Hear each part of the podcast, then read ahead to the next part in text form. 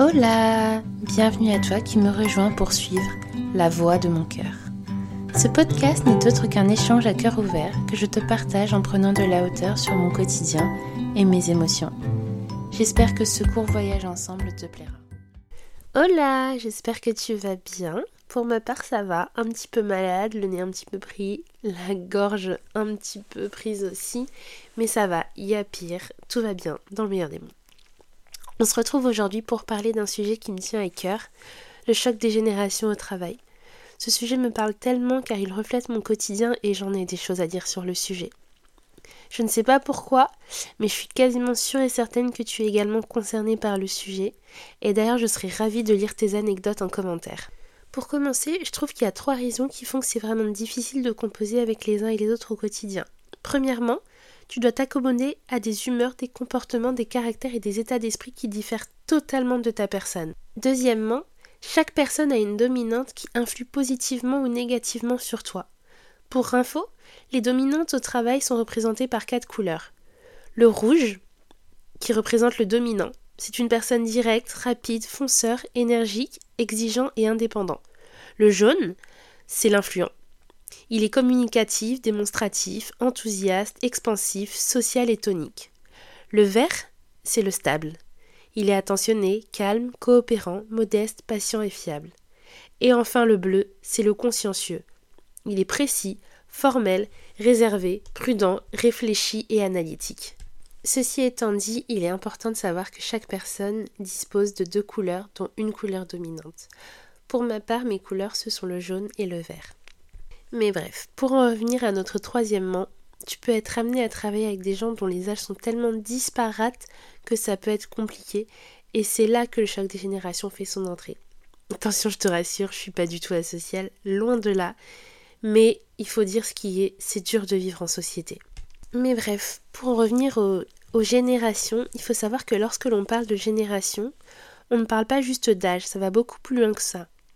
Selon la génération à laquelle on appartient, nous n'avons pas vécu les mêmes choses ni grandi de la même façon. Déjà pour commencer, quand on parle de génération, il faut savoir qu'il existe diverses ces générations qui ont tout un nom qui leur est propre. La génération silencieuse, avant 45, suivie des baby boomers jusqu'à 63, puis la génération X jusqu'à 77, la génération Y jusqu'à 94, la génération Z jusqu'à 2010 et depuis 2010, on a la génération alpha. Personnellement, j'appartiens à la génération Y, ce qui fait que je suis également amenée à travailler avec les générations X et Z. On va donc se concentrer sur ces trois générations, X, Y et Z. La génération X a comme euh, avantage son expérience, sa loyauté, le sens de l'autorité de la hiérarchie, un esprit de compétition, une bonne organisation et des capacités d'innovation managériale. A contrario, leur point négatif, c'est leur faible capacité de communication, leur manque de transparence, leur conception pyramidale de l'entreprise est parfois techno-exclue. La génération Y se caractérise par peu de résistance au changement, une forte capacité d'adaptation, une forte autonomie, une facilité d'apprentissage, une envie d'entreprendre, de parfaire et de maîtriser des outils technologiques et une ouverture d'esprit. A contrario, leurs points négatifs se reflètent par un sens relatif de la hiérarchie, une instabilité, un égocentrisme, de faibles engagements collectifs, une moindre inventivité, une prédominance du donnant-donnant et une forte exigence d'équilibre vie privée-vie professionnelle. Et pour finir, la génération Z, c'est le sens des valeurs, une vision internationale, une totale transparence, une rapidité de pensée et d'action, de l'originalité, une soif d'entreprendre et un fonctionnement en réseau. Par contre, leur gros point négatif, c'est la déviance vis-à-vis de l'entreprise, l'impatience, l'exigence, la dispersion et la concurrence de la future génération alpha.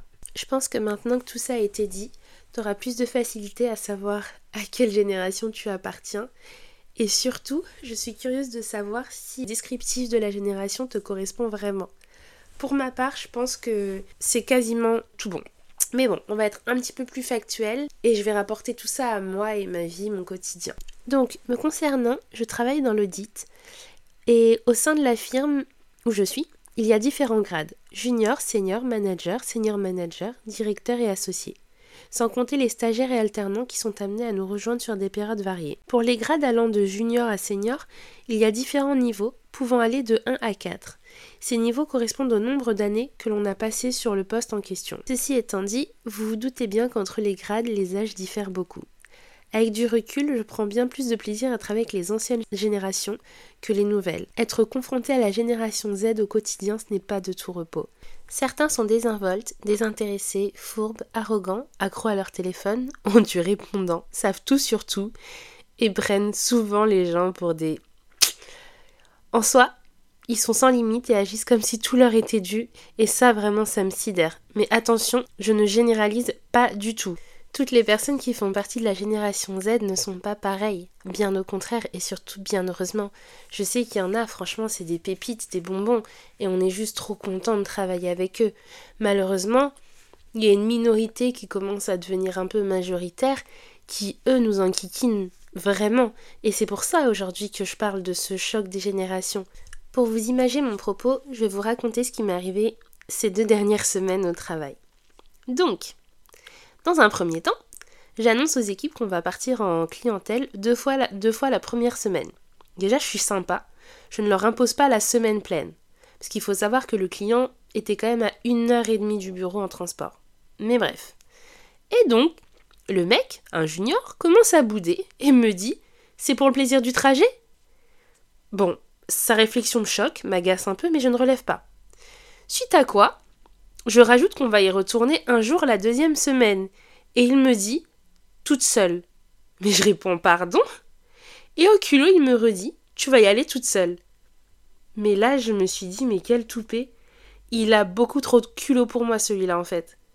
Ni une ni deux, je l'ai remis à sa place. Et il me dit quoi? Non, mais je rigolais.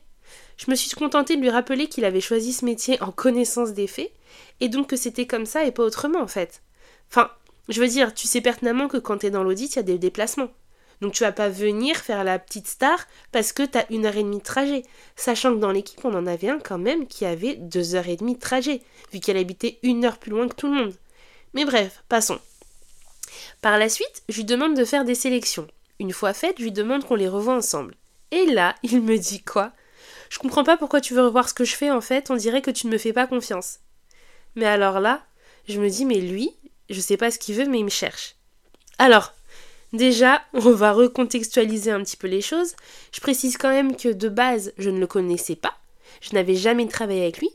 Donc oui, je suis désolée, mais pour avoir confiance en toi, j'ai besoin de revoir tes travaux et de m'assurer que ce que tu fais, ça me convient. Bien sûr, je me suis bien gardé de lui dire parce que voilà, mais j'en pensais pas moins. Tout ça pourquoi? Pour que au final, le soir, quand je revois ses travaux, je me rends compte que c'était ni fait ni à faire et que toutes les sélections qu'il avait fait étaient à refaire. Donc je me suis dit, euh, lui là, je vais pas le louper. Et c'est ce qui s'est passé parce que du coup je l'attendais vraiment au tournant. Et bref, j'ai quand même gardé le meilleur pour la fin. Donc euh, on était en call et euh, je lui demande d'envoyer un mail à la cliente après avoir refait ses sélections. Il les a refait trois fois quand même. Et il me dit quoi? Ouais, c'est pas à moi de faire ça. Mais pardon? Et franchement, je suis bien patiente. Hein. Mais écoute, au bout d'un moment, je veux bien être gentille, mais faut pas me saouler. Donc là, je suis montée d'un cran, et bien que je déteste faire ça, bah, j'ai été obligée de le faire, et je lui ai gentiment rappelé que j'étais sa supérieure hiérarchique, et que je n'ai en aucun besoin d'avoir à négocier avec lui sur les tâches que je lui demande à faire en fait. Prendre 15 minutes pour demander quelque chose à quelqu'un, au bout d'un moment, c'est pas gérable. Si tout le monde me faisait ça, Franchement, j'y passerai trois heures en fait sur les explications et sur les demandes de, travaux. Ce à quoi le mec me répond, dans le plus grand des calmes. Bref, on va pas parler pour parler. Dis-moi ce que tu veux que j'écrive, j'ai beaucoup de choses à faire. Mais le culot, en gros, il m'a dit tais-toi, sans me dire tais-toi. Mais là, je te l'ai expédié. J'ai coupé court à la conversation. Je lui ai dit écoute, je te demande de faire quelque chose, tu veux pas le faire, tu peux pas le faire. Soit, on va s'arrêter là c'est bien assez. Sincèrement, j'ai préféré vraiment euh, en rester là avec lui parce que je me suis dit que si je restais au téléphone, ça, aurait pu prendre des proportions tellement démesurées que franchement, ça en valait pas la peine et il en valait clairement pas la peine. Mais tu vois, ce genre de comportement, c'est vraiment pour te pousser à bout. Et c'est vraiment pour, euh, pour te tester déjà, pour tester ta patience, ton self-control et ta gestion d'une équipe. Parce que franchement, j'aurais pas été quelqu'un de patiente, mais je pense que... Et je l'aurais enchaîné. Mais, mais salement. Et je me dis, mais en fait, je comprends pas pourquoi les gens, ils agissent de, de, cette façon. Pourquoi vouloir mettre les gens à bout? Pourquoi vouloir les tester? C'est pour ça qu'en vrai, euh, franchement, j'avais besoin d'en parler, déjà pour, euh, pour extérioriser, mais aussi pour avoir un, un, avis externe, en fait, et, savoir, et de savoir, toi, comment tu vis ça Comment est-ce que déjà tu passes par ce genre de situation avec tes collègues Et oui, en effet, comment tu le vis Vraiment, ça m'aiderait beaucoup d'avoir un retour sur expérience en fait. Franchement, heureusement vraiment qu'il y en a certains qui sont motivés et respectueux parce que vraiment c'est ça qui te redonne du baume au cœur. Et je suis réaliste, je me plains des plus jeunes, mais je suis sûre que légitimement, ils peuvent aussi se plaindre de nous. On est exigeants et parfois même stricts, mais ça m'intéresserait vraiment d'échanger à cœur ouvert avec des personnes de générations différentes sur le sujet. En tout cas, ce qui est sûr, c'est que ça m'a fait du bien de mettre des mots sur tout ça, sur ces émotions par lesquelles je suis passée et sur cette situation. Et pour finir, je vais te partager mes petits tips de survie si toi aussi tu dois manager des personnes plus jeunes. Alors premièrement, toujours garder le sourire en toutes circonstances et faire preuve de bienveillance. Deuxièmement, leur donner des objectifs précis avec des short deadlines tout en leur donnant de l'autonomie. 3.